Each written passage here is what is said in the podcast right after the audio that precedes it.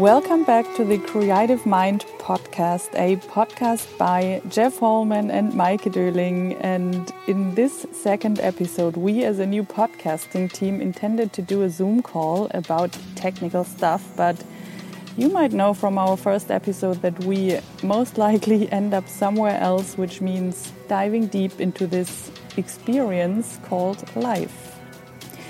Today, we found ourselves in a conversation about the shadow and the light.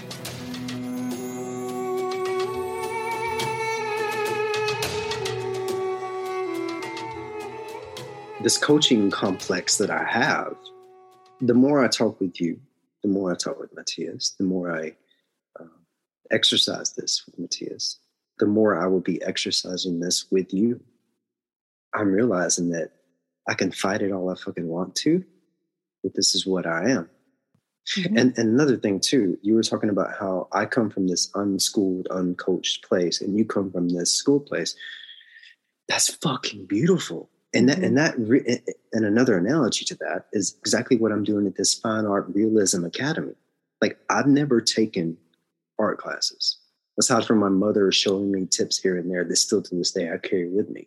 So my mom taught me these tools that I still, you know, carry. So uh, I do absorb information, um, but I also am transfixed at this art academy because they're going to teach this disciplined way of art that I'm told against to in this cadence, this very slow cadence that would I'm sitting there and watching and I have conversations with the students because I like to walk around and watch the process and, and pick their brains a little. And I, I, always say, like, it's really fascinating for me to be on stage for multiple different reasons. But one is that um, watching you all be so technical and every mark, that's one of the things in, in, in the realism art, is every mark has a meaning. And I'm like, mm-hmm as an artist myself, I'm like, my marks are chaos. they're, they're intuitive craziness. But every they are taught that every mark makes sense, and it's just so painfully slow. Yeah. But when you when you see it, it's so fucking precise. And I'm like, there is this balance of structure and teachings in this art that I want to learn. I want to force myself to learn how to to slow my cadence down and be able to do that along with this intuitive self that I have naturally. And I, this is, I'm bringing this back to you and I because I think you and I in this mixture is, is, kind of the same thing. Mm-hmm. Uh, and we, we come at it like together to make this wholeness and where I will lack in certain areas where I'm like, well, I don't really know what this is. You will know, you know, mm-hmm. as opposed to, and, and I think it's, um, I'm sorry. What I'm trying to say in a, in a very long, complex way is that I'm starting to allow myself to not put up so much boundaries and defense around this idea that I'm here to help. Mm. You know, mm. I, I kind of exist in a way to to help because it's so intuitive and so many different things in my life, from random people on the street to really enjoying one-on-one you and I are doing right now. So, and I've had so many ideas. Maybe that's why I'm exhausted because normally I have lots of ideas, but it's been a ridiculous level since you and I have connected. Like you're right. I think the energy coming through is probably what is the real source is what wearing me out. I had this. Uh, if you want to hear one more quick analogy before yes, I yes. shut up for a minute, I've been thinking a lot about. Oh, this is going to be this is going to be nice because this is going to play into something else. I've been thinking a lot about uh, the conversation you had about eyes, about how eyes being like mm. the windows to who we are, mm-hmm. the, or the multiple personalities that we are, or whatever. Um, and how you can look into some people's eyes and you're just like, you, you almost see yourself mm. in a way. Mm-hmm. And then some people you can look into their eyes and you see kind of like almost a nothingness which is creepy. But then some yeah. people just don't allow you to look in their eyes. or you don't even want to. You feel it too. You don't you kind of like you avoid it for some reason. You don't really know why.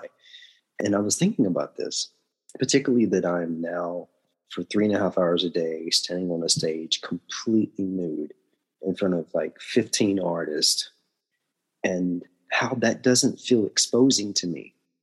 But do you Mhm. know it's very exposing? More so than the vessel? The eyes. Far more exposing. wow. Like, like it's like we have this idea that being naked is some way of being exposed. No, no, no, Mhm. no, no. The eyes, the eyes are like the most exposed you could ever be. I feel that way. And, and, and, and I even tested myself on the train. I was trying to look into people's eyes and I could feel people. I really could feel people. I didn't have to look directly. I could see it from like a like a, a portrait perspective. hmm And it's Mhm. just like it's almost like I could feel what they're feeling. It's really strange. hmm Anyway, but that being said, this eye fixation that I've had for a while, it's kind of oddly been my guide, even though I said I'm not much of a guided person. That's not true. It's just different levels of things. But as I was standing there in my pose and I was thinking about the creative mind, I thought creative mind and the I being in the middle hmm hmm and and like the, the I don't know. It just I just visually saw it, and then after I visually saw it, I pronounced it, I'm like, whoa, Yeah, the, the creative mind. So I that like was- that so much. I don't know. It it does something to me. It was a vision. It was a real vision in a meditative state as I was standing there. And it has so much to do with everything we talked about. It's a feeling I, I can't put into words, but it feels so right. It's Mm. it really I saw this and I thought, yes, yes, that's it. Yeah, it's it's wild. I, I thought the same when I saw it in my literally vision. I saw it. I didn't think it. I saw it. It was hmm hmm so strange. Yeah. So yeah, we're here to talk about uh, we're here to talk about uh, what our ideas are, to well, how what angles we want to come from. But I think we kind of almost just did. Yes. Yeah. You know, I think it's so strange sorry because No. yesterday when i had my my little everything coming to my mind and writing things down i had so many many thoughts and ideas and where this is going and then i wrote down some technical things it's really weird because at the moment everything that has to do with technique or structure or something like Mm. that feels weird and exhausting because it's it's just I feel that this is another it, it may sound weird, but it's another dimension than the dimension we are in and talking about. And every time when I come back to this, okay, I have to put my workshop in this elopage website, I get like, what the fuck am I doing? But I have to do it because otherwise people can't book it. But it takes me so long. And I wanted to say something different, but yeah, ah, yeah, well, and then I wrote something down yesterday. I thought, okay, technically we have to do this and that. And then I thought, okay, we, we need another cover. And then I thought, okay, you will do the cover because I'm not good in things like that. And now I, I didn't even even tell you it already happened. You know what I mean? Oh wow. Yeah. and it's also like all the ideas I had yesterday, like for example, with my podcast, now in the beginning, I wrote a text for the page um, hmm where it's written what people can expect from that podcast hmm and what I want to do, why I'm doing this, and stuff like that. And yesterday, I had all these thoughts, and I knew exactly what I would write down there. But the process of writing it down, it's so exhausting. But why is that? I never experienced this like that Well, uh, because I- everything I feel everything and everything is there already.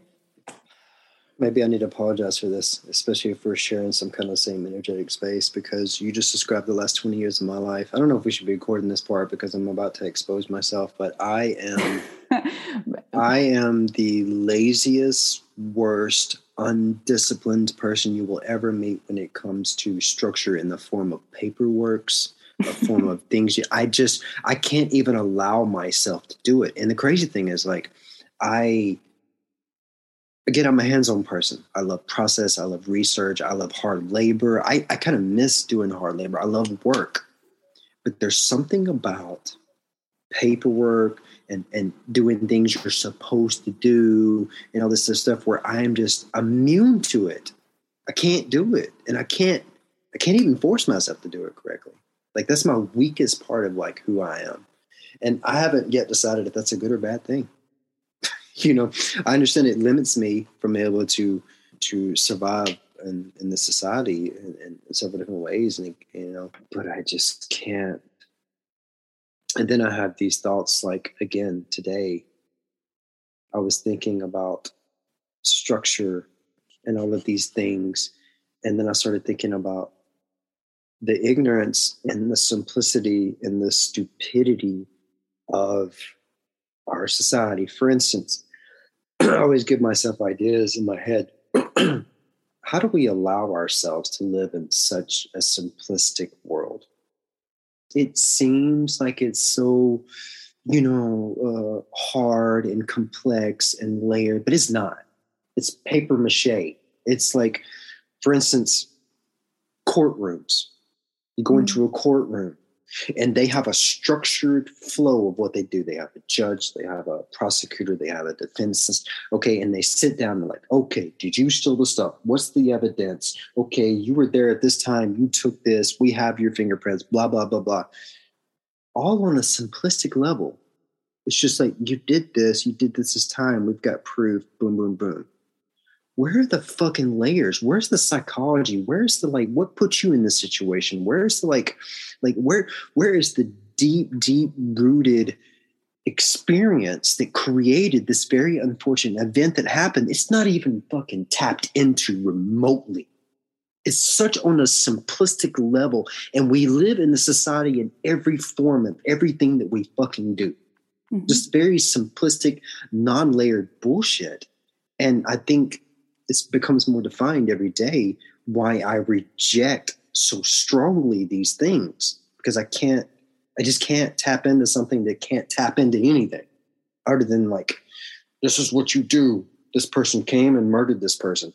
Well, let's really dive deep into this person's life and see what created this entire event that come to it. Like, where is where is this deep conversation in a courtroom, for instance, because that is such a scary fucking place. That's such a deep place to determine someone else's life. And they just do it based on evidence and witnesses and that's this other simplistic bullshit. Yeah, but that's know? because it, it gives them safety and security because yes. they they underneath there is the the fear of losing control, the fear of whatever, so many fears. But yeah I think this is the thing about consciousness I was talking about, I don't know when. mm. This is so much the one layer about structure and and safety and security because this is what you just described is very german and actually this is the it's yeah that's funny because this is kind of the path of my life because as I told in the beginning, I asked you if you ever heard something of human design. Mm. And I was into that topic for a while, a bit, because it, I found it very interesting. And I found out that in human design, the topic of my life is it has something to do with laws. Mm. And the topic behind that is that in my childhood, I was always this is really German. You have to do things like this, and things have to be like that. That, and I was very good. I almost was perfect in doing what other people wanted me to do. Mm. I did everything perfect. Mm. It doesn't matter what it was, even if it was art or sports or mathematics or whatever it was. Maybe it was also because I wanted to impress my dad or mm want the love or whatever But why I, am I telling this story now? Okay, but the story is that I think when I was 21 and moved to Hamburg, that was the first thing out of this whole system because I wanted to become an actress and not mm-hmm. study law or psychology or whatever, which I could have done. And I feel like my whole life, and this is what also human design says, and why I'm telling this is because I was so blown away by reading this text about me because I said, yes, that's so true. My whole journey till now was an escape from all these structures and rules and stuff like that. Mm. Now I'm living the life I would have never imagined when I was younger, like when I was 20, because a lot of things I'm doing now would have triggered me. And I would have thought, oh, what is this person doing? You can't do this because blah, blah, blah. And the whole process since I moved out with 21 was always not following the rules anymore, not doing everything so perfect anymore. This was such a process. What can I say that I think it's quite impressive and amazing that you did code through that? Like, you did take that path and you were able to be that very well detailed structured person. You did very well as you were told and still found yourself where you are. That's, that's, that's that's such a different journey than me, and I, I find that fascinating, and I find that uh, there's there's a lot of strength there, a lot of strength there to be able to uh, allow yourself to to live that way, and then to break that mold, as opposed for myself, who in this aspect of what you're saying, I never allowed myself to grow up in that way. Mm. I, I I stayed childlike in that way. I never again, I was a, I was a rebel. I think that's probably the thing. I was just like, fuck you and tell me what to do. You say go left, that's the way. I believe I don't have to go right. I bet I can go through that way, go through the back corners. like, but and I can't. You know, maybe I didn't have. Again, like it's just a different path. There, there's, there's, you know, um, I didn't have the strength of discipline to. Oh, one second. Yeah. Hi. Oh, wow. What? Oh, danke, danke. wow. Okay. All right. Person, she's brought me some um, nice little. Oh, that's yeah. so cute. Yeah, awesome. Anyway, I want some too. okay, let me come to you. but yeah, that's so interesting what you just said because you know what? I told you this story about the shaman in Australia who who said you hide your artist inside. Mm. And th- with the story I told you now, it's exactly this because I I was so much into rules and being safe. If I do mm. this, I'm safe. If I do that, I'm safe. And that blocked mm. me from really going into my creativity mm-hmm. because uh, it's exactly what you just said about these students. They mm. try to do it how people say they have to do it. Mm. At some point, this is good, but there has to be the point where you know what you're doing and then you let go. It's the same with acting as well. But mm. I was so much in this from the inside in this system that I couldn't let go. And the whole process till now, it's a process of letting go. This is why you and I make a good team because we both come at this same spot from different pathways. Yeah. I really think that's like a key ingredients. I think that's a key key ingredients. Uh, another conversation I had with one of the students uh, today, and we were talking about. I was talking to him about particularly how excruciating it would be for me to do it this way, this technical, slow, excruciating cadence of just you know, it's like, like would would absolutely be so mentally challenging for me. Um, but uh, he said that uh, it, it, it uh, also for him quite challenging. He says, but he feels that, and he's been taught in these classes that. And the, the, the great thing about these, see, there really are good teachers here. There really are. They're first off, I've seen their work. They're like, poof, and they're quite young too. They're younger than me. They're phenomenal artists in this realism way. But they've been teaching the kids apparently that uh, I say kids, but there's there's ages from people far older than me to like 16 like it's like it's really all over the place as far as ages. But he said that uh, they said that it's it's really important for them to learn this very technical way, this very realism type art.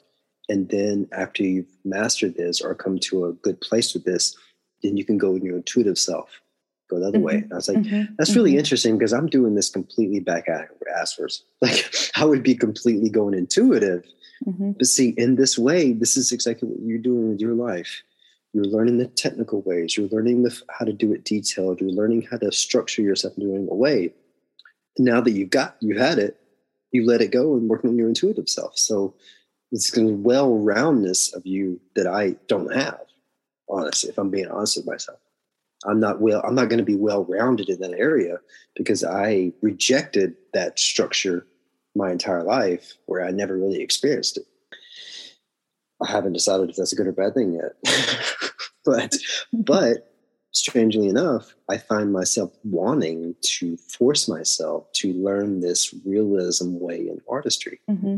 This Da Vinci, Michelangelo style of art, which I thought at, a point in my life, especially in the beginning of my art career, you said you were hiding your artist even though I, let, I allowed myself to stay a kid in certain areas in my life, which I do appreciate, I also was hiding my artistry.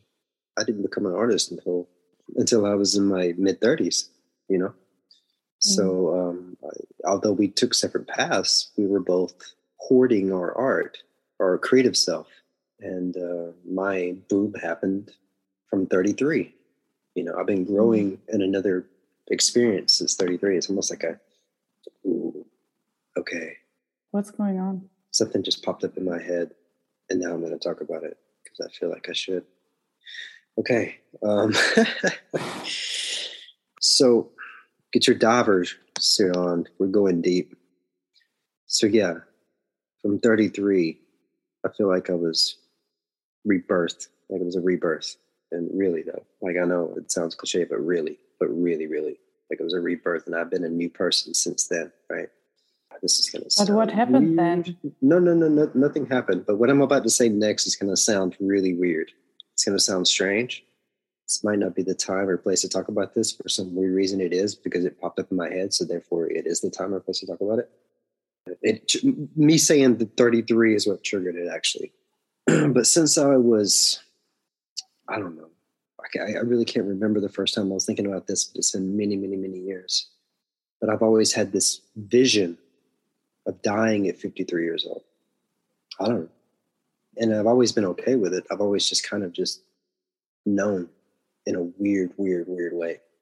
I wouldn't say in a weird way where it's like makes me feel weird. It's almost just like my lungs breathe. I don't tell them to, they just do. You just know that happens, right? That's the kind of knowing I have. It's really weird. I, I keep saying weird. Weird is such a stupid word to use here. It's just a knowing.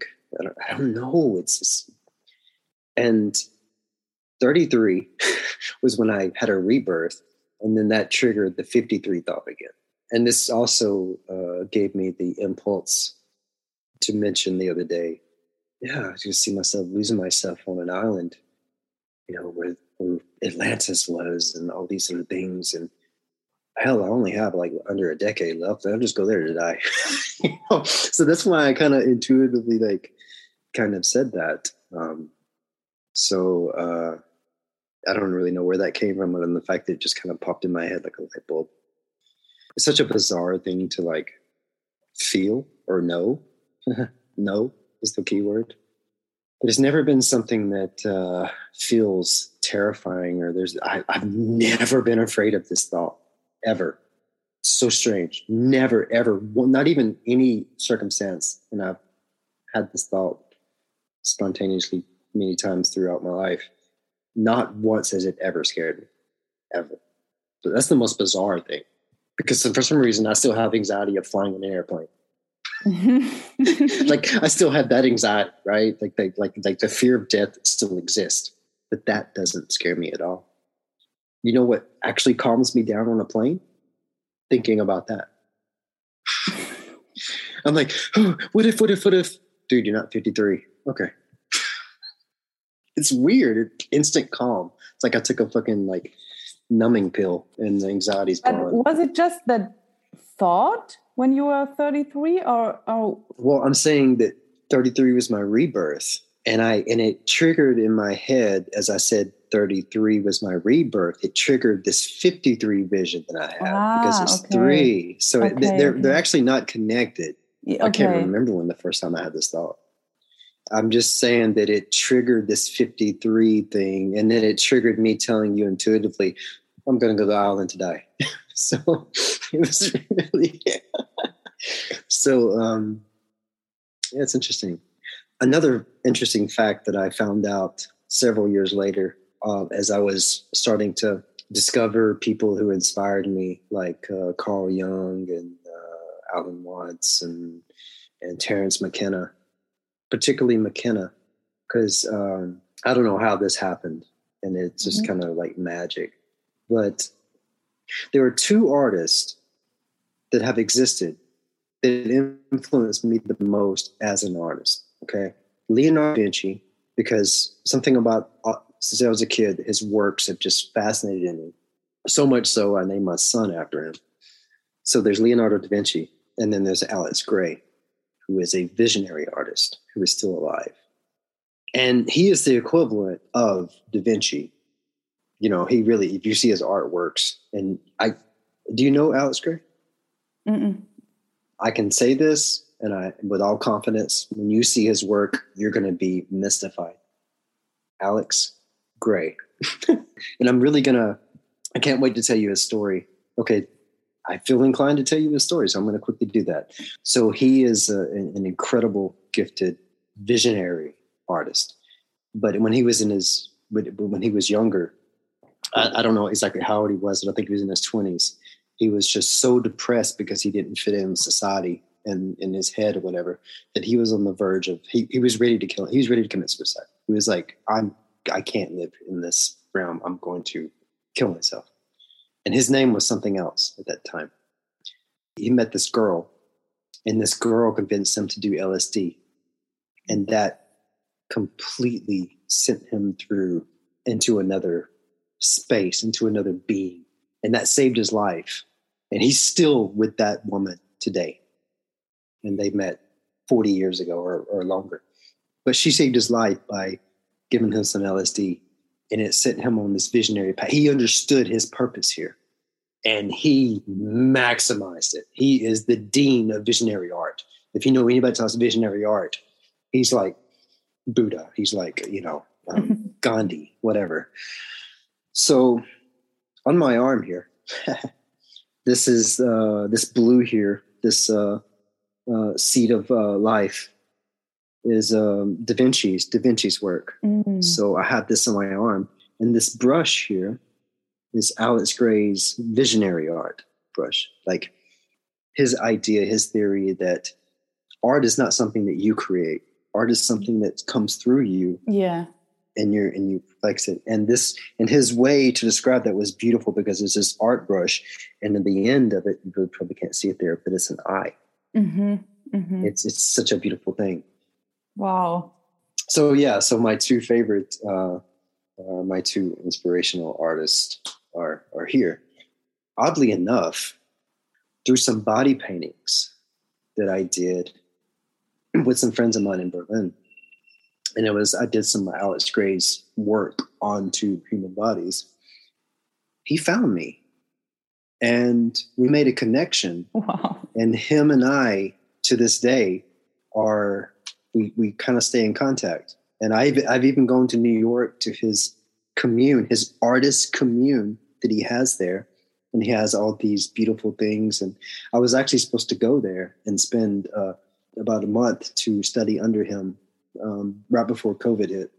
Mm. And uh, of course, I haven't made it back since then, but it's, is fucking crazy. like that the connection was just made. And, and, and the strange thing about it is like, this sounds really weird, but like, wow, there's there's such a long story to how this kind of transpired. we don't really have the time today, but we'll maybe go into this another time. But he just feels so familiar. Like in person, it's just like he's not Alex Grey. He's like an extension of whatever the fuck I am. That's really hard to explain. Mm-hmm, mm-hmm. And the f- fucking mind blowing thing for me is he said the same thing. And I was just like, you couldn't get my ego more juiced up, you know. my ego's over there doing steroids, being like showing off. Like, yeah, that's that's that's, that's yeah. So um, I don't know how I tailed off into him. Oh, I know how I did. Because of this experience of him almost committing suicide because mm-hmm. he couldn't live in the space anymore, he changed his last name to Grey, mm-hmm. which I thought was incredible. Because what is the color gray? Dark, light, mm-hmm. gray. Fucking yeah, magic. Look up his works. I yeah, I will. yeah, but there was some other place I was trying to get to before that, and I don't. That's feathered off. I don't know what that is anymore. I don't even think I can find it right now. So I don't know why I just told you that story, but we are talking about light and shadow all the time, and mm-hmm. in the beginning, it even feels like we are talking since weeks, but I mm-hmm. don't know. Maybe it's mm-hmm. one week. No way. Really? And no, the the first podcast interview was tomorrow a week ago. I was just thinking that I feel like I know you more intimately than I've known most people for a majority of my life. And we haven't even met yet. yeah, me too. Me too. That's that's so true. But what I wanted to say, it was maybe it was before our first interview or after. I I don't remember. But I had this strong thought saying you two are like light and shadow. Mm. And I even I don't know who is the light and who's the shadow, but it doesn't matter. No, you're no, I know. I know. I've kind of embraced this. It's kind of weird. And I told you that I've had this, I had this this fantasy vision listen to this Alanis Morissette song, which I don't really ever listen to mm. Alanis Morissette. For some strange reason I had this like theatrical play, like I was like I was directing this this stage play of light and dark coming together. And in this very um, interesting way, I kind of envisioned it as kind of what you and I are doing right now, coming together and without question, for whatever reason. And this is not implying that I'm a sick, murderous kind of person or any kind of way whatsoever, but I feel like the darkness. And you, although, and even I can give you an example. What happened to that ray of light beaming on your head earlier? Like mm. the light it's it's interesting. I would I would describe myself vastly different that because I will say that particularly because I've always been like an alien wherever I've been. Doesn't matter where I go, I, I've always been the alien. Many people, uh, you're on deck, ego. You ready? Okay, take over. Okay, so many people have um, have described me as being light, as being warmness, somebody they're comfortable with, somebody who kind of shines a, light of perspective. Mm-hmm. So most of my life, I've kind of followed this idea of sort of being light. However, through the last two years, allowing myself to, as I told you, grieve in like this capsule in this place and allowing the shadows to come and like letting them sit with me and being okay with that as opposed to suppressing it. I feel like I've allowed the darkness to kind of vent through me to the place that probably what's happening right now. And this is why I, I so so it's kind of almost alien again to me that I am embracing this shadowed energy. But I feel it. It makes any sense. Again, not in like this vicious, evil way, because I think it's misinterpreted. Maybe it's kind of exactly the same analogy that I was talking about, and without even realizing it, about this court situations when people just like a crime, they don't go into the psychology of what actually created that experience to happen in the first place, as opposed to the simplistic kind of guilty or not guilty kind of idea. I, I feel like the shadow and the darkness is always misinterpreted, even though it's very dangerous and has its, you know, has its purpose though. You know, it's complex. no, no, but I, I, I can, I know what you mean with you feel like the shadow, but it's a warm shadow, or no, it's not warm. It's maybe it's a cool breeze. You know, when it's really hot outside and you love to get under the shade, and feel like that coolness from the heat. I don't know. no, it's like it's like when you I always have these, like I said, the ocean is my mirror. When you are on a wave and when you fall, and or when a wave comes and and hits you, and you really go down into the sea and mm-hmm. don't know where up and Wait, down is anymore. Yeah. Yep, I know that feeling. and sometimes I like that feeling. Mm if I'm not too long down. But I remember a day a few weeks ago, I fell into the water mm. and it really, I had the feeling like really falling down. And it was a really nice feeling of because I felt held by the sea and the darkness of the sea. Mm. But it was more of an embrace, right? Yeah. Mm. I instantly knew where you were going. Feel like a cuddle. That's how how darkness feels for me. Mm. wow, I never thought I'd hear those words. That's how your darkness feels to me. so it's crazy. It's it's it's amazing. And even but yeah, even even to be experiencing myself is like a shadow of darkness, which is completely different than how I've kind of led my life. I've I've always been the half glass full, the half. Um, I've never been able to in situations. I'm, all, I'm, I'm for whatever reason, I, I'm only able to take the good things out of a bad situation. I've always been that person. You know, I've never been a depressive person. like I've, I've never had any of the symptoms mm. of the darkness. But then here's the hmm. question. Here's the question: Are all those things darkness, or are those things altered experiences and perceptions. Is that really darkness? All the experiences of like what we portray to be evil, what we portray to be bad, like is is that really darkness though? No, it's not, and that's it's so interesting. I always wanted to be or to feel like the light. Me too. And I think I I was on my way, but this year was actually a year where, where I realized I can't go only up, always up. It's not possible. You cannot go only up and hide what's deep inside in your own shadows. So mm. the interesting thing is that this year I feel like I went through my dark sides and discovered that they are really beautiful. That mm. made it possible that I could feel like even more being the light. I think that's accurate. And it's the same. Okay. So I also had, especially with people telling me that I was, um, I was the light, I was blah, blah, blah, blah, blah.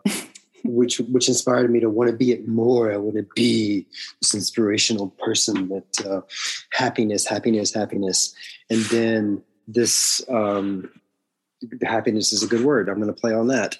What the fuck is happiness, right? yeah. Okay, this is this is going to be brutal. This is going to be brutal. So I'm just warning if this is ever played. But these people, it was like, just be happy, man. There's whatever, oh, just be happy. Jesus Christ. Fuck yeah. happy. No, fuck happiness Yeah. Fuck happiness. Uh, I mean, I mean this at all. Fuck happiness because happiness is good. Happiness is like an, an orgasmic moment in a sexual situation. Happiness is a place that's very temporary hmm because if we lived in that temporary orgasmic place, nothing would get done. Nothing, no growth, no anything, no experience. We would just be in this non-stop bliss Mhm, place. mhm. And that's not what moves things. That's not what what pushes you. Again, what drives you is being uncomfortable. What Mhm. drives you is being in pain. What drives you is being fucking confused. That moves you. Happiness does not move you. Happiness paralyzes you. Yeah, yeah. Happiness, you know, I'm not saying that I don't like these things. I love them. There is this high from being happy, but it's such a temporary space and it should be treated as such. It shouldn't be this, this, no, just be happy every day of your life. Like, and what's that mean? Like, just to not exist, you know? Um, No, I think the same. But I think there's another world, uh, word full. there's another world. Be, be, yeah, there. That's also true. yes, for sure, for sure. I like the word fulfilled more. But in the beginning, hmm. I thought, oh, being fulfilled, yeah, everyone wants to be fulfilled. But I discovered what, what this word means. If people want to be fulfilled, in the first moment, it sounds like they want to have a happy life and everything should feel good and they want to have money and everything they wish for and blah blah blah but once i discovered that being fulfilled means that you allow yourself to feel everything because you cannot feel only the high and not feel the low it's not possible Mm. you cannot feel the most love you want to feel or the most happiness or joy you want to feel if you suppress your anger and your sadness and everything. It's not possible. So at some point, I was really in a high and in, in all these emotions. And then the next day or the day after, something came up and I really felt such a pain. And I thought, what's going on now? Mm. But that was if you want to be fulfilled and if you really open up for this, all the darkness will come up as well. I love your I love your use of fulfilled. You know why? That brought me back to the analogy of the puzzle piece. Okay. So you take this puzzle piece, puzzle piece, puzzle piece, you put it together, you see the picture, you temporarily go, wow, cool, I did it. More puzzle pieces, start again. you don't just stare at it forever. Oh, look at what I made. I'm happy. And you just stare at it like you don't move. You push it aside and you get more pieces and you do the next thing. It's growth. And it's like this this puzzle piece. That's exactly what it is, you know? There is not this place that just exists to be happy. That's just bullshit. Yeah. And um, wow. Um, but but at the same time, I am happy in my pursuit of happiness. hmm It's the pursuit. It's the process. It's the it's the allowing the the grief and the and the and the hardness and the and the struggling and um, inspiration. All of this together. Mhm. Uh, hmm it gets me to Mhm. this like oh i put the puzzle together cool cool cool cool Shoop. next you know Yeah. Also, I think emotions are such an interesting Mm, thing because some people are also addicted to their bad emotions and they don't let go of them. mm, The thing is, whatever emotion it is, we have to let it go through us yes and Not let it go it. again. yes And not yes. wanting to either if, if it's happiness or love or whatever to hold it, Mm, but we have to let it go. And then maybe there will be a sadness or I I don't know what, what kind of feeling or anger mm. and feel it and let it be there and let it go again. And then there will be something else. much like moving myself to illinois living in a capsule of grief for two and a half years processing it and then coming out on the other end and finding light this is what's happening quick pause Yes. This is Jeffrey and Micah, you all you groovy listeners. If you want to experience us, this is what we do. This is what we talk about, and it will be the creative mind. So welcome. I'm sorry. Oh God. And I might be the first person ever to do a podcast with no pants on. And I didn't figure this is going to be taped. So yeah, some comedy in that as well. anyway, what were we here to talk about?